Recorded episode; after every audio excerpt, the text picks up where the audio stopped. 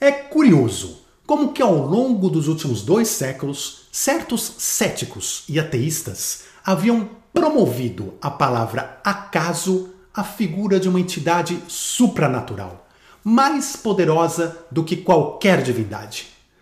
No lugar de um deus, elegeram o acaso para ser o criador do céu e da terra.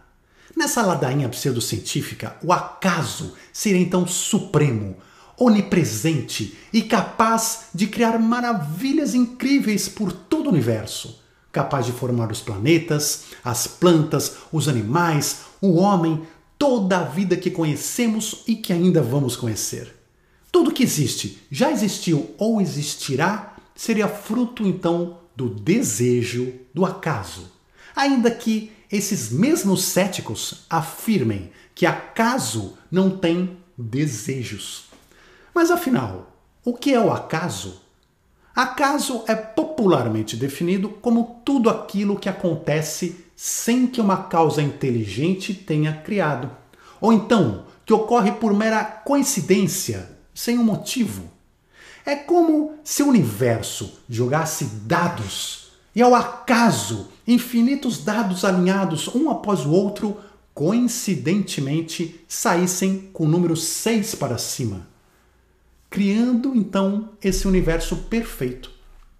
Dentro desse conceito cético, conclui-se que o poder do acaso está submisso à matemática, ou seja, a probabilidade de infinitos dados cósmicos caírem todos com a face 6 voltada para cima. E de fato, cada partícula existente no cosmos tem uma chance matemática específica de surgir, de ser criado. Caímos então no mundo das equações, e não por acaso que cientistas modernos começaram a se questionar. Qual é a chance real de que cada coisa tem de existir ao acaso? E o resultado foi unânime. Todo meio científico não deixa de se surpreender com a simples resposta de que, por equações matemáticas, o normal esperado era que não existíssemos, que nada existisse. Para se ter uma ideia, cientistas calcularam qual a chance de que houvesse vida na Terra, na Terra, considerando-se então, portanto, apenas esse pedacinho do universo, e concluíram que existe aqui, nesse planeta, uma chance inimaginável. Né? Uma, seria necessária uma condição de fatores altamente improváveis para se viabilizar a vida. De fato, existem dezenas de constantes que, se alteradas em mínimos valores, inviabilizariam qualquer hipótese de estarmos aqui hoje. Como poucos exemplos que esses cientistas levantaram em relação aqui ao nosso planeta, nós podemos mencionar um nível de oxigênio de 21% na atmosfera. Se fosse maior do que isso, o fogo surgiria espontaneamente no ar. E se fosse menor, sufocaríamos. O nível de transparência da atmosfera, se fosse maior, as radiações solares impediriam a vida na Terra. E se fosse menor, justamente essas radiações faltariam para alimentar a vida. A interação gravitacional entre a Terra e a Lua, se fosse maior ou menor, os efeitos nos oceanos, na atmosfera, no período de rotação da Terra seriam fatais. A própria força da gravidade, se fosse alterada em 0.0000037 zeros, 1%, nosso Sol não existiria e, portanto, a Terra também não. A taxa de expansão do universo, se fosse menor, colapsaria o universo. Se fosse maior, não formaria as galáxias. A existência de Júpiter em sua exata órbita. Vocês sabem que Júpiter nos protege literalmente como um escudo dos bombardeios e materiais espaciais de asteroides, de cometas que chegam e que de outra forma se chocariam com a Terra, impedindo o desenvolvimento da vida aqui. Entre 112 outras constantes que os cientistas levantaram, de um total de 122, que não dá para mencionar todas aqui agora. O astrofísico Huck Ross calculou qual seria a chance dessas e de outras constantes existirem ao acaso em um planeta partindo do princípio aceito de que exista 10 elevado a 22 planetas no universo. E sua conclusão é chocante. A chance seria de 1 em 10 elevado a 138. Você tem ideia de que número é esse? Para você ter uma noção, calcula-se que em todo o universo existem apenas 10 elevados a 70 átomos em todo o universo. Ou seja, matematicamente falando, a chance de um planeta como a Terra reunir todas essas condições para a existência da vida é zero. Outro bom exemplo vem de Michael Berry, quando fala da chance do surgimento da vida ao acaso. Também unicamente sobre um de seus aspectos. Ele diz que a probabilidade de se obter uma molécula de proteína, uma molécula de proteína só, que é a base da vida, e cada molécula de proteína é formada por cerca de 100 aminoácidos. Para isso ser formado ao acaso para a criação de seres vivos, essa chance seria semelhante à de um homem, imagine um homem vendado, conseguir encontrar um grão de areia, um grão de areia que foi previamente marcado, pintado de vermelhinho, por exemplo, no meio do deserto do Saara, três vezes seguidas. Lembrando que uma molécula de proteína aqui não é ainda a vida em si, mas apenas uma de suas várias facetas e complexidades. A chance é, então, outra vez, zero.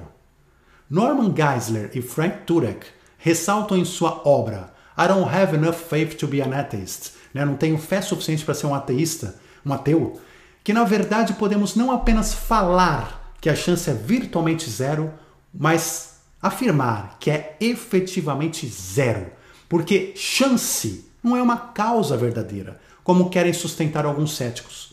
É apenas uma palavra utilizada para descrever possibilidades matemáticas que não têm poder próprio resumem-se a sua exata insignificância numérica. Ou seja, no caso, uma cabal insignificância numérica a descartar a probabilidade. Qual então a realidade matemática? Qual a chance de nós e do universo existirmos graças ao acaso? Como visto, tão improvável que é considerada nula por todos esses cientistas.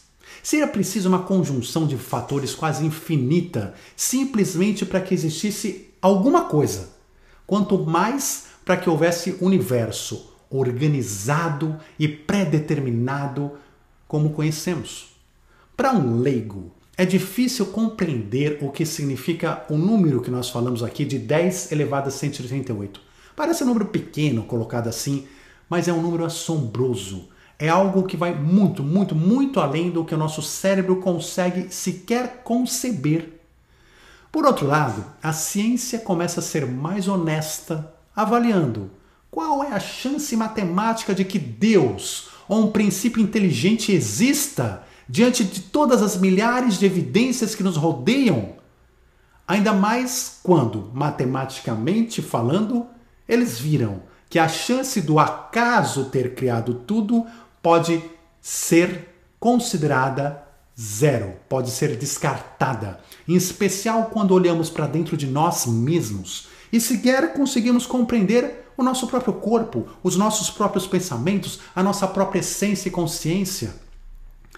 É em probabilidade um número oposto, ou seja, praticamente de 100% de que tudo foi criado por uma força inteligente. Hoje, centenas de cientistas ao redor do globo afirmam em uníssono: considerar um fator inteligente para a criação do cosmos não é religião, tampouco falta de ciência. Ao contrário, a ciência vem entendendo que este fator inteligência não pode ser descartado em nenhuma hipótese para quaisquer pesquisas e estudos, porque tudo que vemos e aprendemos sobre a natureza resulta nessa mesma conclusão o acaso não é uma explicação tão provável quanto os céticos gostariam que fosse.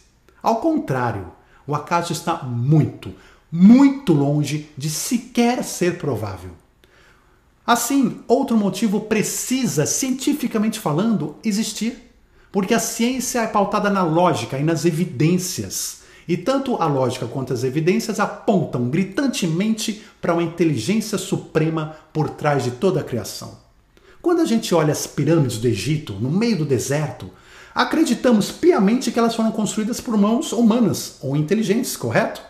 E não pelo vento, que ao acaso foi formando com a areia as pirâmides e as pedras nas exatas posições em que se encontram lá. Não é verdade? E por que, que a gente tem essa crença de que as pirâmides foram construídas por uma inteligência? Porque o nosso bom senso diz que a chance de que uh, pessoas, uma força inteligente tenha construído elas, ainda que até hoje a gente não consiga entender como elas foram construídas, é enormemente superior à chance do acaso, do vento no deserto ter construído as pirâmides. Mas não costumamos pensar que a chance do acaso construir as pirâmides do Egito é, seria infinitamente maior do que a chance do acaso ter construído todo o universo e a vida que nele existe. Então, não por acaso que a ciência começa a propagar por si mesma que não podemos continuar dando à palavra acaso uma força que ela obviamente não possui. Precisamos nos desprender da religião ateísta que muitos cientistas antigos compraram de graça dos iluministas de dois séculos atrás e acreditar na ciência moderna, muito mais lógica e certa do que qualquer dogma insensato. Um forte abraço, muita luz e até já!